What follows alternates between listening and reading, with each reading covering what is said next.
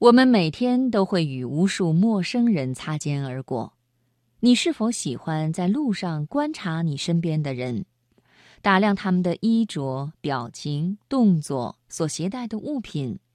由此猜测他们的心情，想象他们的经历呢？今天晚上生活中的美学，我们一起来分享一篇文章，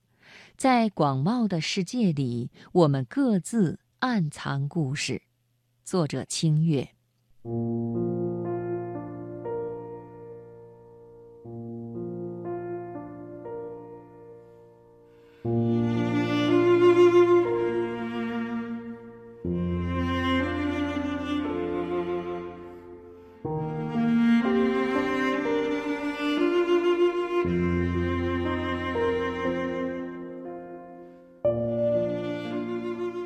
我读小学时。家门口开了一家花店，出售鲜花和小卡片。自从发现了这家花店，几乎每天放学归来的时候，我和小伙伴们都会迫不及待地跑去店里转一圈。花店老板是一个二十出头的姐姐，我忘记了她的模样，却对她的温柔脾气和甜美笑容印象深刻。我们这群调皮的小孩子每天跑去他店里转悠，从不消费，他却从来没有赶过我们。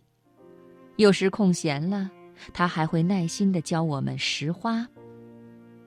有一回，花店姐姐送给我一朵红色剑兰，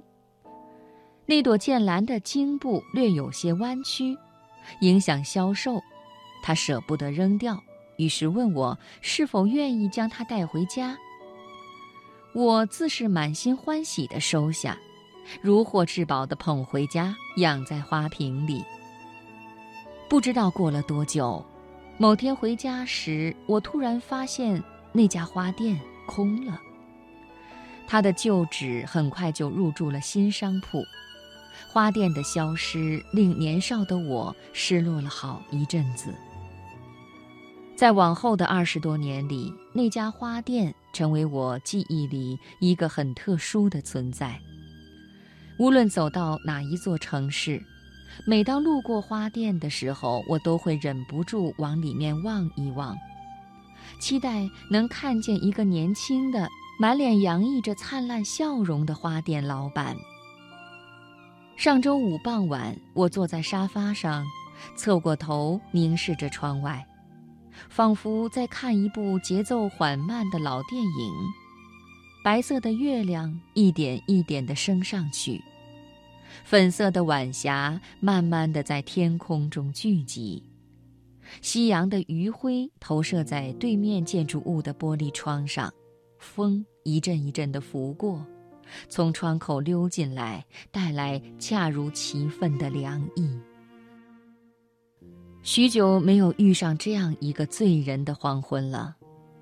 我就这么坐着，等待夜色一点点的下沉，等待这座城市变得安静温柔起来，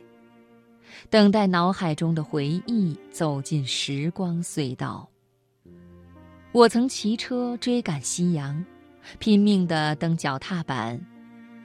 虽然明知再怎么努力也赶不上它下沉的速度，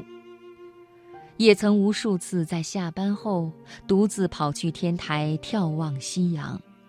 站在空旷的屋顶聆听风声，看路上的人行色匆匆。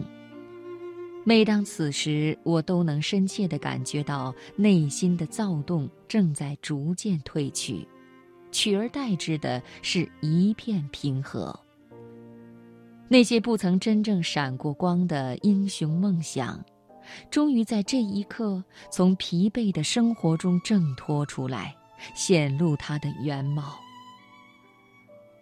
去往机场的地铁上，我遇见过一位白发苍苍的老人，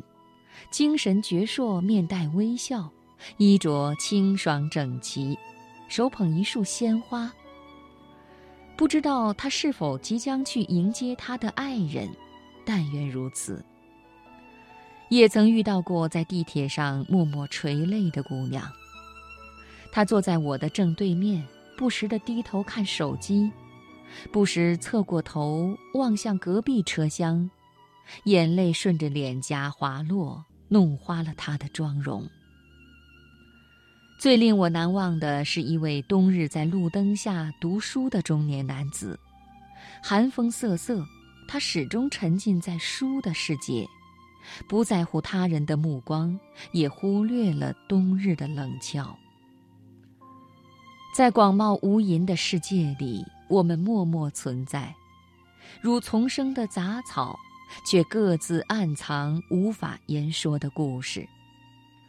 有些相遇的瞬间，就像飞驰而过的地铁，本以为过去便过去了，